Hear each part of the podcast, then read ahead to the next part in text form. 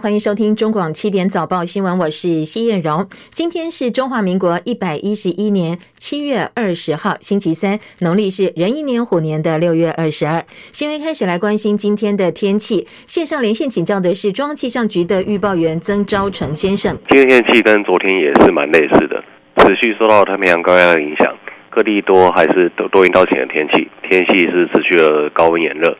午后在嘉义北地区跟各地的山区，还有靠近山区的平地，都还是会有午后雷阵雨，包含大台北地区也还是会有午后雷阵雨发生的机会，而且山区的雨势可能会比较大一点点，所以大家在午后外出，还有在山上活动的朋友，也要多携带雨具以备不时之需。另外是在今天受到东南风影响，所以在台东地区跟恒春半岛可能也会有一点点零星的阵雨。另外是在气温的方面，各地的高温仍然可以高达三十二度到三十五度。尤其是在大台北、宜兰、台东，还有花莲纵谷、南高屏的近山区平地，可能还是有局部三十六度以上高温发生的机会。所以在中午前后紫外线偏强，大家外出要做好防晒跟补充水分，避免热伤害。那谢谢昭成提醒，提供给大家参考。最近天气提醒其实还蛮像的，一个是高温，另外一个就是留意午后的阵雨哦。有部分地区可能雨势会比较大，要小心安全，记得携带雨具。好，清晨其他的新闻重点呢？财报利多，所以美国股市从上个月低点反弹，交易员押注市场已经触底，加上美元回落助推反弹的气势。清晨美股收盘大涨。道琼的涨幅百分之二点四三，史坦普五百指数涨百分之二点七六，纳斯达克指数涨了百分之三点一一，费半涨更多哦，费半大涨了百分之四点六。欧洲股市因为投资人对经济衰退忧虑放缓，加上正在等待欧洲央行这个星期重要的会议结果，欧洲股市收盘也是收高的。家乐福法国总部昨天深夜公告，已经跟统一集团签了协定。把对台湾家乐福的百分之六十持股卖给统一集团，这项交易对台湾家乐福企业这只金鸡母来讲，估值呢是达到二十亿的欧元，大概台币六百二十亿元。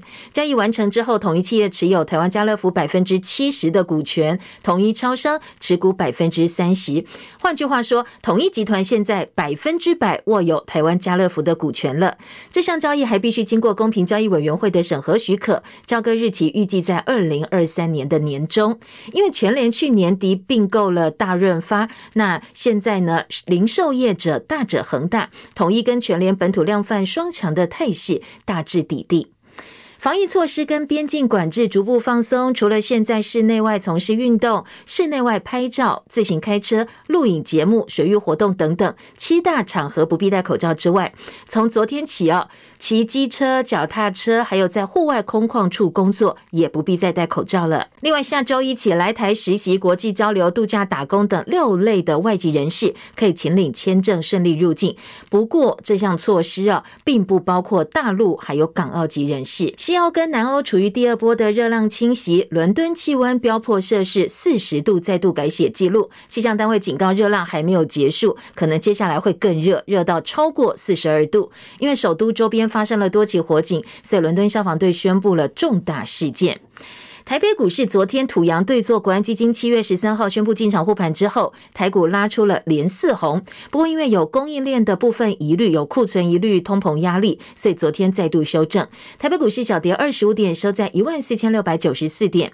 台股加权指数站上月线大关，成交量则微缩到一千九百九十三点一二亿元，这是六个交易日以来的新低。美元独强，台币二字头保卫战进入了肉搏战。昨天台币最低来到。到二十九点九八二兑换一美元，向三十大关持续靠拢，眼看二字头就快保不住了。不过幸好最后台股跌势收敛，加上台币在三字头前，央行联手出口商进场狂抛美元，所以最后猪羊变色。收盘的时候，台币升值一点二分，二九点九零二作收。美国股市哦，继大银行之后，多家企业财报优于预期，缓和了投资人对高通膨还有升息的担忧，所以美股今天收高，道琼。是一个月来最大单日涨幅。收盘道琼涨七百五十四点，涨幅百分之二点四三，三万一千八百二十七点。标普五百净扬百分之二点七六，三千九百三十六点。纳斯达克今天涨了百分之三点一一，三百五十三点哦，来到一万一千七百一十三点。费半今天收在两千八百零三点，涨幅有百分之四点六一。台积电 ADR 涨百分之三点零七，八十六点一五美元。联电涨了百分之三点四三，收在六千呃，收在六点九三美金。好，另外深夜收盘的欧洲股市呢，伦敦股市涨七十三点，涨幅百分之一点零一，七千两百九十六点。法兰克福指数涨三百四十八点，百分之二点六九的涨幅，收在一万三千三百零八点。巴黎 CAC 指数涨一百零九点，涨幅百分之一点七九，收在六千两百零一点。俄罗斯入侵乌克兰将近五个月，国际能源总署 IEA 的署长比罗尔他发出警告，说如果没有俄罗斯的天然气，欧洲恐怕撑不到冬天。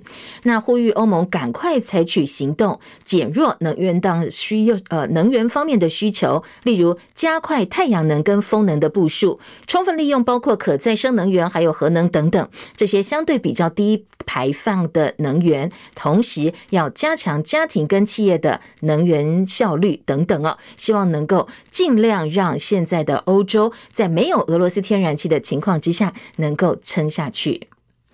美国亿万富豪马斯克放弃以四百四十亿美元收购社群媒体推特，推特寻法律途径，希望能够完成交易。德拉瓦州的法官今天表示，推特应该获得快速解决这项交易不确定性的机会，所以马上十月份就要开庭审理。这项裁决对马斯克来讲是个比较不利，而且是个打击，因为马斯克本来要求法院等到明年二月份再开庭，好让他的团队有充分的时间去调查推特有关假账号、还有垃圾账号数量等等不实的陈述。现在西欧跟南欧处于第二波的热浪侵袭。刚才提到，伦敦的温度已经飙破四十度，而且还会更热哦。戚海伦的报道。英国气象单位日前就警告，本周英国会出现破纪录的高温。结果十九号果然飙破了摄氏四十度，刷新历史纪录。高温不但让田野变得干热，也让飞机暂停起降，火车班次停驶。气象单位警告，热浪还没完，恐怕会热到摄氏四十二度。英国气象局说，周二至少有三十四个地点高温已经超过了先前的纪录。伦敦测得破纪录的四十点二度，市长宣布全市进入重大事件，以因应首首都各地火灾增加的情形，呼吁市民保护自身安全，并且提醒伦敦消防局处在极大的压力之下。英国广播公司 BBC 报道，科学家长期警告，气候变化正导致气温上升。十年前，一般认为英国发生摄氏四十度是不可能的，但是如今速度之快让人惊讶。科学家正在了解四十度高温是否是不寻常的事件，又或者会比预期更频繁的发生。记者戚海伦报道。西班牙从十三号开始，在全国三十八处燃烧的森林大火，现在已经吞噬超过六万公顷的土地，上千呃上万的民众流离失所。西班牙时间在十九号中午为止，有十八个地方还在持续燃烧当中。虽然有一个地方达到最严重的三级危险状态，另外其他地方多地哦还有处于二级危险状态。这代表的是当局必须持续处于警戒。如果野火真的影响到了临近城镇的话，就要赶快采取紧急的措施了。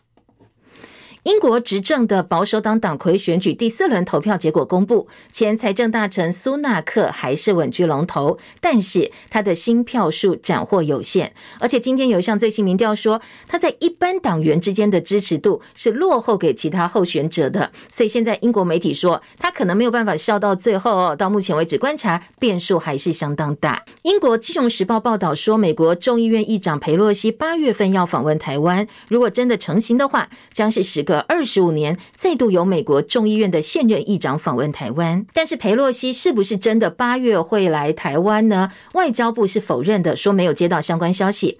外电则报道，现在美国白宫内部对此意见分歧，因为时机比较敏感，加上美中正在积极安排习近平跟拜登见面的拜习会，所以白宫呢对于裴洛西的此行相当的关切，所以未来会不会来呢？恐怕还有变数。大陆外交部发言人郑赵立坚昨天以四个严重来加以回应，要求美方不能够安排裴洛西到台湾，否则一切后果美方自行负责。而这四个严重呢，是严重违反一个中国原则跟中美三个联合公报规定，严重损害中国主权跟领土完整，严重影响到中美关系的政治基础，向台独势力发出严重的讯号。大陆国台办发言人朱凤莲说，美方的目的就是要打台湾牌，企图以台制华，阻碍中国的统一进程。大陆坚决反对美台之间任何形式官方的往来，所以反对佩洛西窜访台湾。中共环球时报前总编辑胡锡进在微博上昨天晚间发文呛瞎了。他说：“北京这一次呢，一定要采取坚决行动，把裴洛西的访问搅黄了，让他此行成为一次冒险之旅。说解放军的军事行动，让裴洛西跟接待他的台湾必须要惶惶不可终日。说中国不惜要面对一场高强度的台海军事危机。率领华府智库大西洋理事会到台湾来访问的美国前国防部长。”艾斯培他拜会总统蔡英文，他表示呢，美国长久以来奉行的一中政策现在已经失效了，所以华府应该远离战略模糊政策，也叫西方国家应该要站出来哦，支持台湾反对邻国的霸凌。张伯仲的报道，总统致辞时提到上月 G7 峰会发布的联合公报，再度强调台海和平稳定的重要性，也感谢美国持续依照台湾关系法和六项保证履行对台安全承诺。而随后致辞的艾斯培则提到，俄罗斯入侵乌克兰，证明专制国家持续对民主造成极大危害。但他认为，西方民主国家面对的最大威胁还不是俄罗斯，而是亚洲的中国持续破坏以法治为基础的全球秩序，威胁区域内所有热爱自由的人民。台湾则未处于最前线。他认为，台湾蓬勃发展的民主完全违背中国共产党的信念。现在，西方各民主国家都应该站出来。支持台湾反抗邻国的霸凌，艾斯培特别提到。And of course, it is my personal view that the one China policy has outlived its usefulness. That it is time to move. 他个人认为，长久以来的一中政策已经失效，美国应该远离所谓的战略模糊。他说，目前在华府政策圈有一项共识，那就是中国对美国来说是一个战略挑战，而台湾则是一个美国应该支持和捍卫的好朋友。他说：“台湾决定大幅提升国防预算，采用不对称战力，并讨论延长征兵、增强后备战力和动员能力，要让美国朝野都能看见台湾人民坚定站出来对抗中国、捍卫自己，而全球的民主阵营也一定都会站在台湾的后方力挺。”中广记者张博洲台北报道。好，要怎么让全球人看到台湾捍卫自己的决心呢？艾斯培呼吁台湾提高军费，还有全民皆兵。其实，在俄乌战争爆发之后，美方就不断催促我国应该要延长义务役期。艾斯培昨天建议台湾应该不分男女，全民皆兵，役期延长到一年以上，同时确保全体的国民都有足够装备来吓阻中国大陆。所以呼吁我国呢，应该要提高军费。对此，总统府没有评论，只表示国防部还在评估疫情。而根据了解，政府是希望借着俄乌战事带动民心，顺应民情而恢复，而不是让民间认为是政府主动由上而下发动。媒体解读哦，恢复一年役期跟今今年九合一大选青年选票密切相关，所以呢，总统府格外谨慎。国民党立委吴思怀批评他国的兵役制度怎么能由外国人来指指点点，要求人民上战场，这种呼吁并不道德。他认为呢，艾斯培过去有为美国会帮这个军火商当做说客的背景，公开在台湾呼吁台湾增加军费不妥适。美国本身就是一个军工复合体，军火商结合美军。在全世界开辟战场来卖军备，甚至把他国战士作为淘汰军备的出口管道。而军火商介入国会，支持美国助理撰写法案来帮忙军备出口，获利之后，政治现金又回馈给参议院跟众议院的议员，形成了一个循环。他举例俄乌战争就是最明显的例子。所以他说呢，艾斯培在台湾说提高军费、全民皆兵是不道德的事。另外，国民党智库安全组的召集人林玉芳则表示，要求台湾提高军费，应该先明示美国你要卖什么台湾，呃，卖给台湾什么样的武器跟装备，是神盾舰、前舰还是 F 三五战机呢？如果不行的话，提高军备其实是没有办法增进台湾安全的。美国大西洋理事会访问团由前美国国防部长艾斯培率团，跟意大利前总统外交顾问史德方尼尼、大西洋理事会资深副会长贝波利到台湾来访问。昨天也开了记者会，其中史德方尼尼表示，俄乌战争让台湾议题在欧洲引起的关注更胜于以往。东亚跟台海和平稳定对欧洲相当重要。他也用前日本首相安倍晋三喊出来的“台湾有事就是日本有事”加以延伸。他说呢，台湾有事就是全球有事，就好像北韩的核武或乌克兰一旦出事的话，是会牵动全世界安全的。另外呢，欧盟新任驻中国大使阿尔比亚尼，他宣称欧盟不捍卫台湾独立呢，而是支持和平统一。他在接受西班牙媒体访问时，被问到对中国大陆跟台湾的看法，他说呢，大陆已经看到俄罗斯入侵乌克兰之后，欧盟美加日韩多国的强烈反制而感到惊讶。他不是说台湾是下一个乌克兰，而是呢，他认为哦，他支持的是中国大陆和平统一台湾，而不是台湾独立。外交部则重申，中华民国台湾跟中华人民共和国互不隶属，大陆政府从来没有统治过台湾，只有台湾人民我们自己选出来的政府才能够在国际间代表台湾的人民。美国国务院今天在人口贩运评比报告当中说，台湾在疫情大流行期间还是持续打击人口贩运，因此再度被列为评比最高的一级。但是这个报告也关切台湾的远洋渔船跟家庭看护强迫劳动的状况。美国国务院今天公布了二零二二年的人口贩运报告，检视全球一百八十八个国家跟地区对抗人口贩运做出来的努力。台湾持续十三年被评为最高的第一级，跟加拿大、立陶宛、澳洲、美国、法国、英国、新加坡在内，一共三十个国家被列为第一级。而中国大陆被列为是评比最差的第三级，跟阿富汗、缅甸、柬埔寨、越南、北韩、伊朗、俄罗斯齐名。报告还特别点名针对中。国的一带一路倡议带来的损害进行评估。台北上海双城论坛这一次呢，轮到台北方主办，也是柯文哲在台北市长任内最后一次的双城论坛。不过因为疫情的关系，昨天登场的双城论坛全程采视讯的方式进行，议程一点五个小时，也写下历年来最短的记录。台北市长柯文哲在致辞的时候，主动提到了近年来台海局势紧张的状况。台湾参与 WHA。大陆军机频繁出现在台湾西南海域，台湾的凤梨、莲雾、芒果、石斑鱼输出大陆受阻等等，这些都成了争议的焦点，伤害两岸民众之间的感情。两岸应该合作以创造双赢，应该沟通以化解分歧，应该建立护栏以管控危机。那今天我们只是表达台湾人民的一些不爽的地方嘛。柯文哲受访的时候特别强调，两岸之间还是要沟通、要交流，才能够解决问题，不会把小问题累积变成大问题。上海市长龚正致辞的时候则重申“两岸一家亲”，我们将秉持“两岸一家亲”的理念。柯市长在致辞当中提到了两岸交流当中的一些问题，再次证明。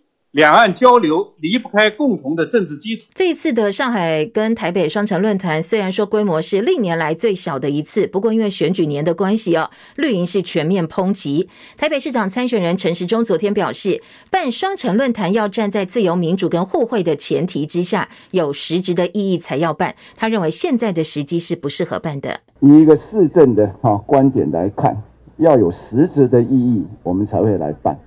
啊，那以目前来看。好，我觉得不是说不能办，但是目前不宜办。啊，整个的一个时事各方面的一个转换变换，有需要有意义，我们就会办。我们不会因为就是说任何什么情况，我们现在就来决定说他就不要了，没有。但是呢，要有意义。柯文哲则回呛陈时中：“你有本事上任之后，把所有的路商通通赶回去，不要嘴巴讲一套，实际做一套。”他说他不喜欢。陈时中是这样吗？我算是比较诚实的政治人物了，是就是，不是就不是。陈时中要么就直接讲，他他上任不要办嘛，他有本事就他上任以后，他把台北的陆商全部赶回去。哎呀，他他每次都嘴巴讲一套，实际做又不是另外一套，这我最不喜欢的。交流你知道哈，可以解决掉很多问题的。那平常就把小问题解决了，啊，才不会累积变成大问题。而台北市府也被批评说一套做一套，因为呢要参选下一届台北市长哦，代表民众党的呃这个黄珊珊现任的副市长说呢，那他为什么没有参加双城论坛呢？这是分工的问题。我前年是我参加，只要在尽力而为的情况下，我觉得这是一个管道，举办还是很困难，要不办很简单。双城论坛，台北市长柯文哲先前说，呃，对于在野的议员质疑的共机扰台，要请陆委会来做定义。所以，民进党台北市长参选人陈时中就批评说，这个叫强辩。他举例哦，这好像讨债公司整天在家里外面绕来绕去，会对你心生恐惧，你会变成非常的害怕。那柯文哲昨天不满回击问说，那共机绕台是总统全责还是台北市长的全责呢？每天都在叫共机绕台，这么多年都没有办法。法解决难道是他的问题吗？共济扰台是总统的职责还是台北市长的职责？那你每天在叫共济扰台，那、你没有办法解决，啊，这是我们的问题吗？是我要去面对的问题吗？共济扰台，那就要跟对方讲清楚了哈，什么是可以，什么是不可以，大家要明讲，还是说要有一个什么样的热线怎么联络？那、啊、每天叫共济扰台，啊，叫了好多年，有解决吗？所以共济扰台再讲一遍，这是总统的职责还是台北市长的职责？台北市长选举真的起跑了，因为陈时中昨天公布了竞选团队的成员，被称作是总统级的团队。其中最大咖的是前副总统陈建仁接陈时中竞选办公室的主委。陈建仁坐镇兼参加实战，被认为是民进党内英系主导的首都市长选举，要兼顾为二零二四总统之路来铺路。民进党议员陈怡君说，陈时中的公卫背景有助吸收到一些年长者，还有爸爸妈妈的选票。立法院国民党团则质疑陈时中竞选团队，不管是主委、前副总统陈建仁开始一路看下来，通通都是当初在疫情期间护航高端的团队，所以呢，说他根本就是高端队。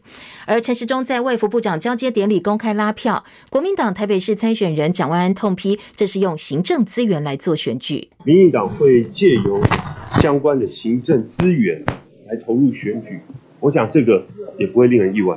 好，另外指挥中心没有解散，很多的名嘴也说这是用振兴预算来拼民进党的选举。那陈时中自己也不避讳哦，他说既然要选举，就不用矫情。每一个阶段都有每一个阶段的任务，要选的人也不用矫情。好，另外一个话题是夫人干政。台北市长参选人陈时中说，他的太太呢不会在脸书发文骂人或者是干政。而台北市长柯文哲的太太陈佩琪，她睽违四个月之后，在呃脸书上首度发文回呛，他质疑自己被含沙影射污蔑，也有很多民进党人说他是对号入座。昨天陈时中说，别人的太太他不方便批评，别人的太太我不方便批评，自己的太太。我想每一个人都是一个独立自主的个体。柯文哲说他会劝自己的太太陈佩琪一笑置之。我会跟他讲说：“哎，能不能拜托你不要写啊？通常有效两个礼拜的啊，我这次已经四个月了，已经很谢谢了。大家也知道他在讲谁啊？有时候叫一笑置之的，何必每一件事情都去介意呢？”国民党参选人蒋万安也说话了，他说呢，他自己的太太是独立自主的女性。我太太是一个非常独立自主的女性。而且他在很多的决定都是自由意志，他都会有自己的判断，我们也都一直以来相互的尊重。听得出来哦，在卫福部长陈时中辞掉部长职务参加选战之后，很多的媒体曝光度哦是相当呃多的，高过其他的候选人不少。不过最新民调说，不支持他辞官参选的比率达到百分之四十点二，高过支持他参选的百分之三十七点六。台湾民意基金会董事长游盈隆解读陈时中的参选决定，其实并没有获得多数台湾选民的祝福。久居日本，曾经因为日本前首相安倍晋三死亡之后，跟澎湃新闻连线的时候哽咽，而遭到大陆网友网暴的大陆媒体人曾颖，昨天中午在日本寓所自杀。作家陈兰证实，现在还在抢救当中，希望能够救回来。三十二岁的大陆澎湃新闻驻日记者曾颖，在微博他的粉丝数超过两百万人。这个月八号，他在直播的时候讲到安倍遇刺的消息，哽咽落泪。他还说，安倍为中日友好。带来非常巨大的贡献。因为安倍的形象是有台抗中，很多大陆网友不喜欢他哦，视为是眼中钉。所以曾颖这样一番话遭到非常多的网友，大陆网友出征，痛骂他不专业，说你到底是中国记者还是日本记者？你不配当中国人。曾颖随后帮自己的说话来道歉，他说失态了，强调他不应该把私人情绪放到公众平台，而且也重申自己的价值观。他对外透露，他二零一八年罹患忧郁症，最近已经没有办法支撑日常的生活跟工作。但是后方尽管他道歉，网暴还是源源不断。除了清华大学教授肖英等少数人帮他发声力挺之后，大多数在网络上的声音还是不赞同他的观点。那最新的消息是说，呃，他昨天中午在日本寓所自杀了。也要提醒大家哦，如果自己或身边人有心理困扰，可以拨打一九二五依旧爱我安心专线。南韩第一届青龙电视剧大赏昨天登场，这个奖呢是韩国第一个以串流平台为主的电视剧还有综艺节目的颁奖典礼。主持人润娥跟全茂呃全炫茂来担任，最后影帝呢视帝是由李正宰以鱿鱼游戏拿下，事后则是金高银以柔美的细胞小将夺得。好，这两部影片在台湾也有相当多的剧迷支持。最佳电视剧是丁海寅主演的《D.P. 逃兵追缉令》。这个剧的剧教换拿下最佳男新人奖，女新人奖则是鱿鱼游戏的配角所获得。另外，在体育焦点，日本传奇滑冰选手羽生结弦宣布结束国际赛的生涯，要转为职业滑冰选手。羽生提升了滑冰技术的形象，也把各种高难度动作串联成为艺术表演，帅气加上阴柔的贵公子独特形象空前绝后。那羽生昨天也说，他在业余赛退休之后，还是会继续钻研滑冰。陈凯的报道，羽生结弦在退休记者会上表示，决定转向职业滑冰，协助现役选手。换句话话说，羽生结弦将退出各项国际赛，以后变成职业表演者。不过，羽生仍然会继续表演滑冰，也会继续挑战四 A 动作。出生在东北仙台的羽生结弦，二零一三年到一六年连续五年大奖赛冠军，二零一四年跟一七年世锦赛连霸。二零一四年跟一八年冬季奥运会连霸，把所有滑冰选手最重要的奖项都拿了两轮，成为第一位达成大满贯的男子滑冰选手。二零零八年还以二十二岁的年纪，成为最年轻的日本国民荣誉赏得主。羽生结弦在北京奥运挑战人类史上第一次的转身四圈半动作，但摔到地上只得到第四名。羽生表示，他该得到的目标基本上都已经得到。其实，在平昌冬奥卫冕时就想过退休，但真正下定决心是到了北京奥运失利以后，羽生把日本传统文化跟历史故事融入滑冰表演，从眼神到动作正邪难分，男生女态的飘逸动作，又把男子滑冰升华成行动艺术。中广记者陈凯报道。中广早报新闻。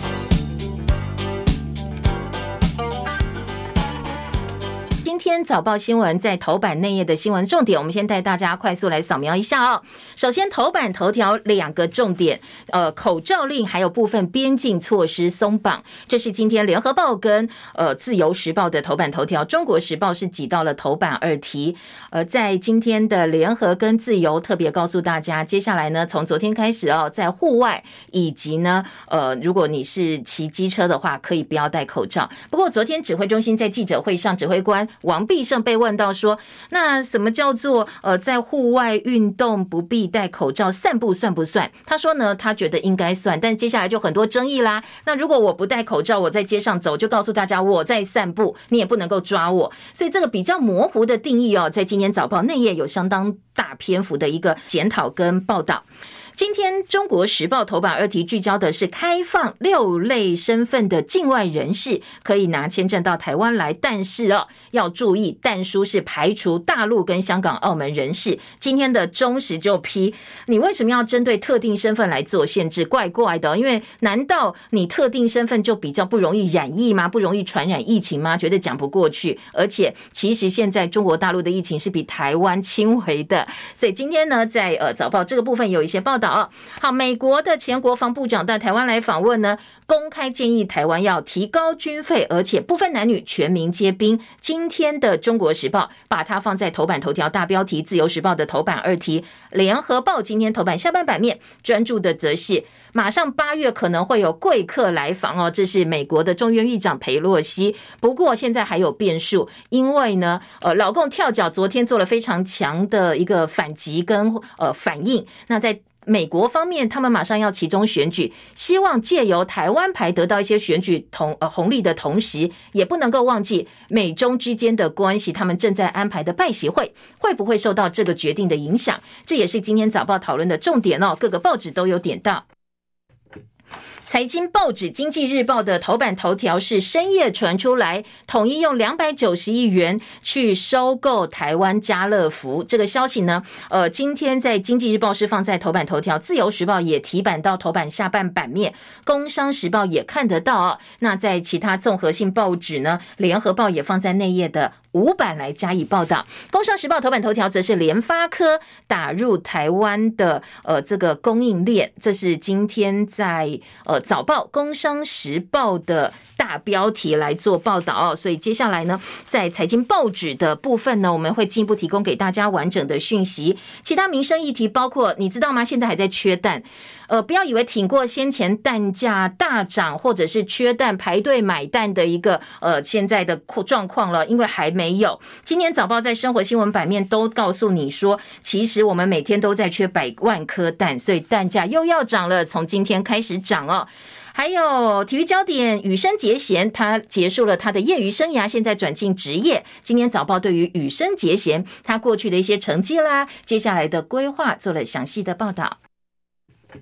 继续就来提呃听听看这些早报头版大标题跟内容部分还有哪些详细的说明。先听到联合报今天的头版头条，联合报头版头说口罩令边境再松绑，骑机车跟户外工作免戴，六种外籍人士可以到台湾来，好开放他们到台湾来哦。这是联合报的标题。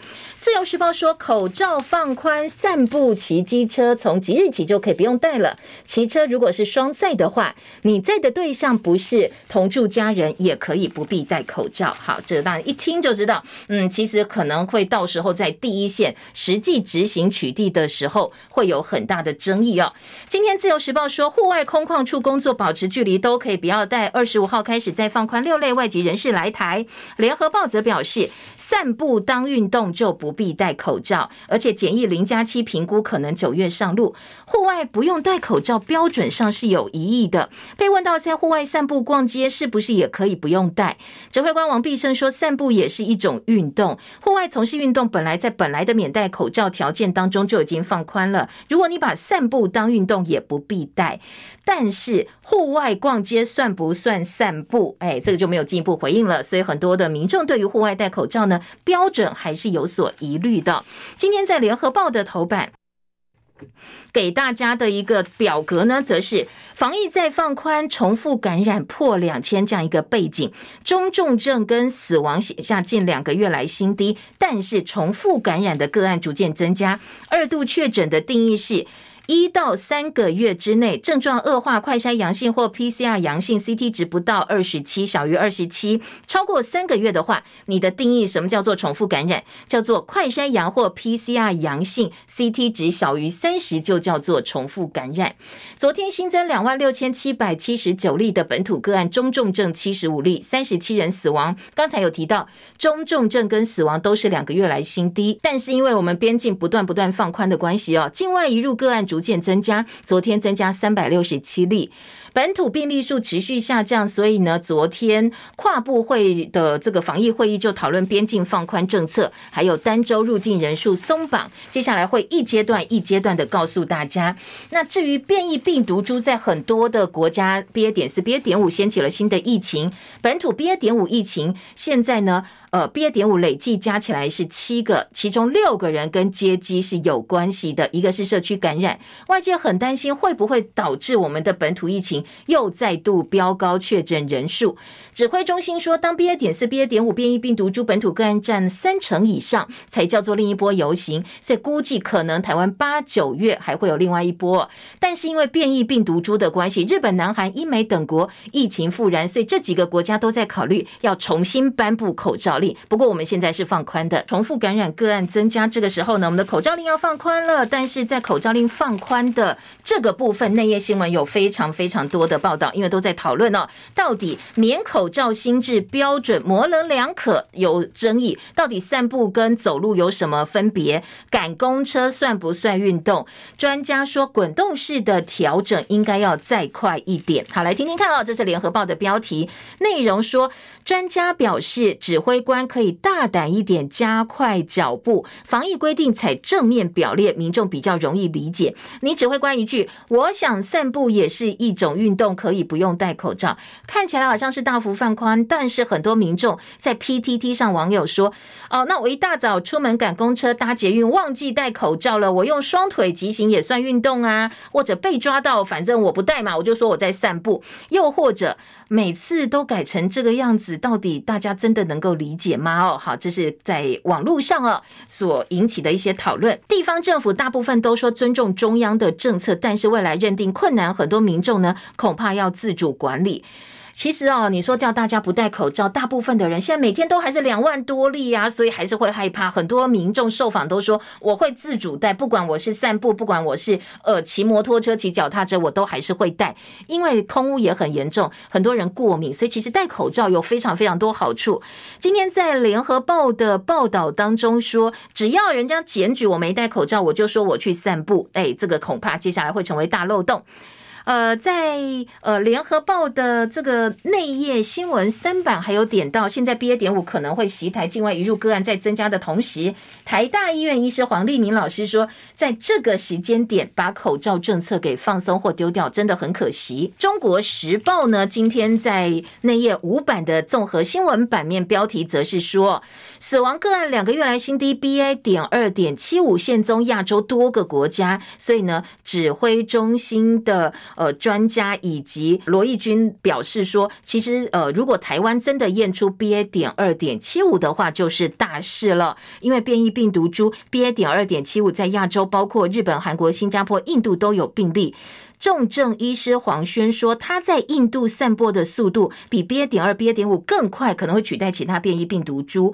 所以指挥中心说，一旦我们有发现，会马上跟大家报告。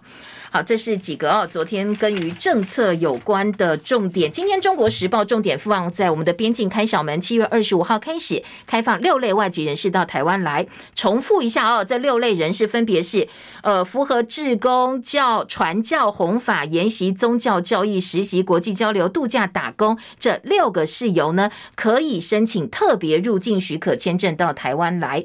企业界很失望，说为什么你用这样一个身份来做区别？到底他？跟防疫有什么关系？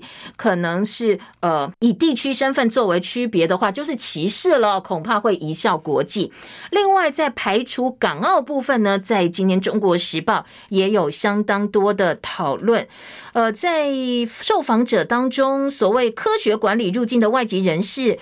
林柏峰表示，应该看他有没有打完疫苗，或者是一定天数的快筛 PCR 检测阴性，比较有意义啊。你特别区隔大陆、香港、澳门这些身份，或者是我是不是来传教，到底有什么样的呃这个重点呢？他不太明白哦。另外，商总主席赖正义则表示，现在欧美各国边境管理几乎都不限制，台湾还是要求商务人士入境要居家检疫、自主健康管理，会影响到国内的经济发展。好，这个部分呢，接下来会不会？进一步放宽，其实，在早报的部分呢，也有提到，因为我们现在还是呃入境检疫三加四，会不会放宽为零加七？昨天指挥中心说这是开放的方向，不过还要再观察一阵子。另外，幼儿疫苗七月二十二号开打，接种完还要一段时间才会有保护力，所以八月应该不会变成零加七哦，提供给大家参考。其他跟疫情又有点政治相关的话题，我们一并来听。好，今天的中时三版说，防疫措施放太宽，专家。说这个叫人祸。新台湾模式及上路，导致疫情肆虐，有七千多人丧命，超额死亡甚至可能达到一万人。好，这当然是针对回顾过去以来一路的防疫措施，质疑说放得太快，导致呢病死人数有黑数。六月死亡首破两万人，比前年同期增加七千多人，怀疑说这可能都是因为疫情政策失当所引起的。好，陈时中团队被轰是高端队，因为范云、林昶佐加上呃前副总统陈建仁开始，一路以来过去都是对于高端疫苗的政策，在过程放宽过程当中呢，呃是比较力挺高端的。还有再来听到的是，呃，在内页新闻关于疫情的焦点。还有在今天《自由时报》的二版呢，说我们的边境管制禁团令单周入境人数，王必胜说会分阶段稳健放宽。交通部、经济部正式担任副指挥官来接任陈宗彦。苏奎表示，坚守防疫也可以兼顾经贸。好的，专家另外说，你要松绑边境，要慎选时间点，最重要的是幼儿疫苗的含盖率必须要再提升才可以。这是《自由时报》今天的二版。继续来听的是《自由时报》今天的头版二题，还有一并要来听《中国时报》的头版头条以及《联合报》的头版二题。中时头版头条说。美国前国防部长到台湾来，艾斯培建议台湾应该不分男女全民皆兵。好，今年自由时报也说，台湾应该要全民皆兵，男女皆兵，一起至少要一年的时间。这是美国前国防部长的建议。两个报纸都是用大标题的方式来做报道。其他几个重点呢？今天中国时报说，他是以乌克兰为例，建议呃台湾全体国民大家都要站出来，尽一己之力来捍卫自己。建议国防预算至少要达到 GDP 的。百分之三点二，美国对台军售，台湾捍卫主权的关键。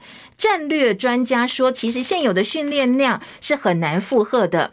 中华战略前瞻协会研究员接种表示，现在有十六点六六万志愿役人力不大幅裁减之下，台湾有限的训练场所跟能量跟场地，通通都已经饱和了。你要不分男女都服役一年以上，其实是有非常大的问题的。另外，艾斯培还讲哦，说美国应该要脱离。战略模糊，现在要非常清楚的对外宣示他们是支持台湾的。好，这个当然是呃今天早报的报道。联合报今天在呃头版跟二版呢，在二版的版头上提到，艾斯伯说台湾男女都应该当兵，蓝营则批评外国人对我们的国防政策指指点点的，其实不太道德。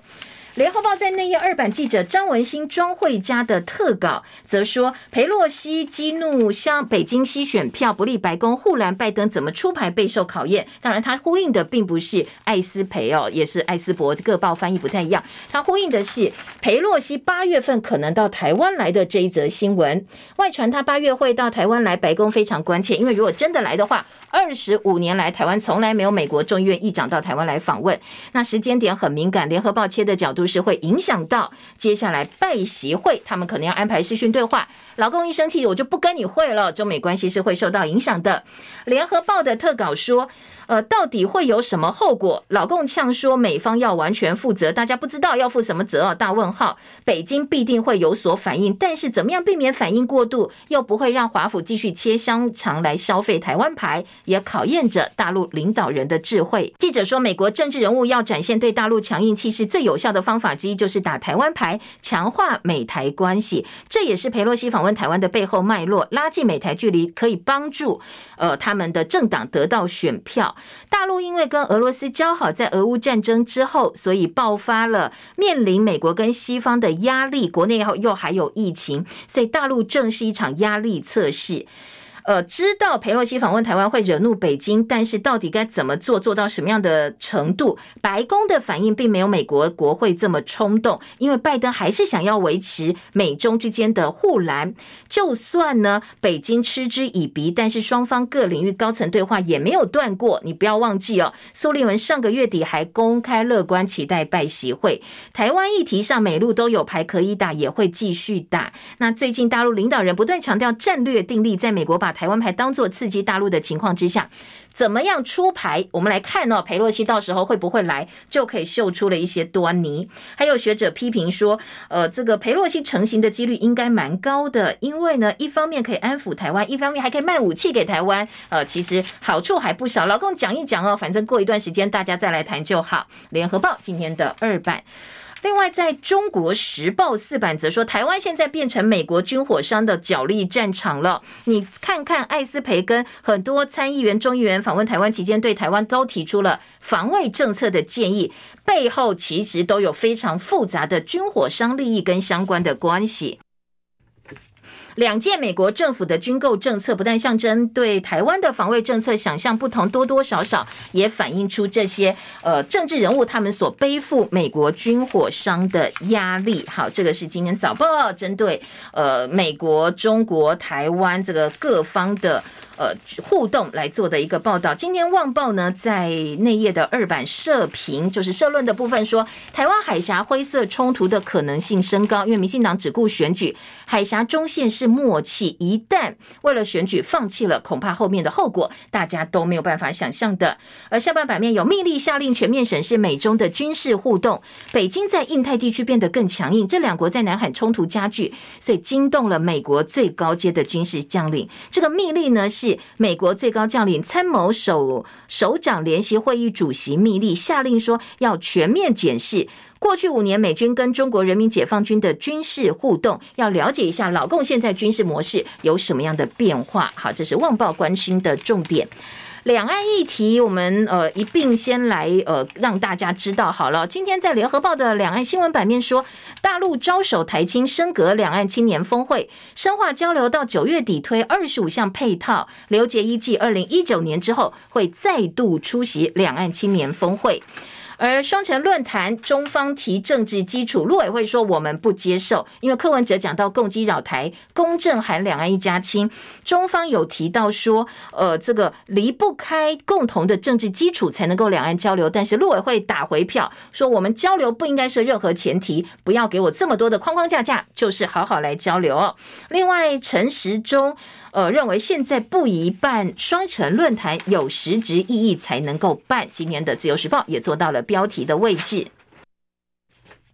讲到陈时中，《自由时报》三版给了整个版面的陈时中，说呢，呃，这个陈时中大道城市师陈建仁担任竞选总部主委，竞选旗手是回出生地发表台湾红不浪的宣言。陈建仁大赞陈时中是防疫英雄啊。那另外被问到说，哎，你会不会用很多行政资源来选举啊？陈时中的回应是：既然要选的人，就不要再矫情了。不找大咖，黄珊珊说比赛根本。还没有开始，蒋万安被质疑说：“你看陈时东竞选团队，呃，已经把一字这个阵容排开这么华丽，那你的竞选团队在哪里呢？”呃，蒋万安说：“我们适当时机会对外宣布，其实都还在进行当中哦，所以也不用急。”好，这个是自由时报侯友谊密集筹备各区的组织架构确立。林佳龙壮大团队，郑文灿跟林右昌通通都入列。另外，柯文哲首提共机扰台，公正函两岸一家亲。今天《中国时报》也放在版头的大标题来做报道哦。这是几个部分。林佳龙在攻恩恩恩案，这个中和男童染疫的恩恩案。侯友宜说，诚实跟品德很重要。另外，《中国时报》还提到有个县市叫嘉义县，说民进党完成布局了，但是国民党找不到人。今天《中国时报》点名，呃，这个罗志强，罗志强啊，其实还蛮好用，觉得他好像很适合到一些艰困选区去开疆辟土。一来他的空战实力很坚强，再来他本人战斗力也十足哦。所以今天在《中国时报》再度点名说，哎，嘉义县长找不到人，现在国民党点这个罗志强可以去开荒。还有林志坚、郑文灿呢，他们在呃跟机师。相关人员聚会的场合，说竟然呃这个竹桌敬酒跟现在的防疫政策是不一样的。郑文灿桃园市劳动局长吴宏国陪民进党桃园市长参选人林智坚出席桃园机场工会在私宅举办的聚会，席间脱口罩竹桌敬酒的照片曝光，所以国民党桃园市议员参选人林涛就质疑说：你自己都违反防疫规定，你还去限制别人，应该要开罚呀。桃园市卫生局昨天也说话，说这场宴会是在自宅，而且非不特定人士。按照现在的防疫规定，三个人并没有违反规定。但是，但是我们采取比较严格的防疫标准，所以呢，我们会约谈他们，而且呢，可能会罚三千块。哈，这个三千块钱可以解决这件事情。呃，其实依法哦，传染病防治法是可以开罚三千到一万五千块。呃，昨天桃园市的卫生局透露，可能会罚三千块。今天早报有相关的报道。好，再来听到自由呃《中国时报》今天的二版说，黄光国直言蔡总统论文门是腐化的开端，批学生陈明通让他觉得很丢脸。民进党力挺是无耻近乎神勇。台大则说，在林志坚论文案部分，两个月之内会完成调查。这是国政基金会检视林志坚论文，反思当前不重自律、反重相挺的乱象。国安局长陈明通的老师，台大心理系名誉教授黄光国，他说呢，他觉得陈明通的表现让他觉得很丢林卓水说：“这些硕士、博士论文疑云，戕害政治跟学术风气。近六成年轻人认为会严重影响选情。桃园选民只有三成看法相同。新论文门很像深水炸弹，影响到年轻选票，是不是真的会影响到年轻选票，甚至冲击到选情？恐怕还要再来观察，因为距离选举还有一段时间。”经济日报头版头条：统一两百九十亿元收购家乐福，买回法商百分之六十的股权，稳坐零售业的最大霸主。这是今天在呃财经报纸的头版头条。这则新闻，自由时报头版也看得到，也是告诉大家，统一花两百九十亿元，这个砸下了买台湾家乐福，现在等于是百分之百持有台湾家乐福了。另外，在工商时报的头版头条是联发科打入苹果供应链，今天在呃这个工商时报做到了版头的大标位置哦。好，这则新闻呢，除了告诉你联发科打入苹果供应链之外，业界也传出联发科是用数据机晶片供进 Apple Watch，预计二零二三年下半年会量产。相同的版面来看看美国晶片法案，呃，经济日报说设抗中紧箍咒，业者获得补贴，未来十年内不能够在大陆投资二十八奈米以下制程，会影响到台积跟三星的布局布局。美国晶片法案的重点呢，是要为美国晶片业者提供五百二十亿美元的补贴，而且现在大家重点放在他们会限制这些呃业者呢，不能够去大陆投资，要留在美国投资，所以设。抗中紧箍咒，全球智慧机出货拉警报，以及台欧要洽签经贸协定。另外，《经济日报》的编栏重点还包括。大陆的烂尾楼风暴，台资银全部没事。好，大陆烂尾楼风暴，两个财经报纸都放二版，整个版面。工商时报说，金管会要紧盯烂尾楼风暴，大陆的金融业风险升高。那国营的曝险呢，在五月金额年减五千四百四十七亿。经济日报则表示，到目前为止啊，银行、保险、券商、基金投资缩手，曝险金额大减不到两兆，台资的银行刚刚好就闪过去了。而经济日报另外还说，显卡爆仓，辉达新品明年上市，十三家利变型的保单可能会下架。美国房市降温，新屋开工数下滑。苹果放慢扩张，缓减招聘支出。大陆的封城效应，富豪要开始移民了，先移民潮。好，这个是两个财经报纸的部分重点。另外，台湾半半年的死亡人数破十万人，受到疫情的影响。叶伦的亚洲行共建美韩强韧的供应链。高中免试入学，昨天放榜，录取率跟招生缺额都写下新高。录取率呢是百分之九十九点二六，全国只有九百五十六人没有录取，缺额也增加为五万三千九百七十四个，当然也影响到各个学校的招生。联合报说，有私中只招到个位数，所以教团担心，一旦招太少并班，可能对于学生的受教权也会受到影响。好，除了高中职的免试入学，鸡蛋荒蛋价又涨了，今天起产地价、批发价都要再涨两块钱。还有一个新闻是，资深女艺人连静文呢，她出道二十五年，但是她在虚拟世界交男朋友被骗了三千万，她从来没有看过这个人呢，后来才发现是诈骗集团骗财，呃，她完全没有见到她的男。朋友，时间到了，记得按赞分享，拜拜喽。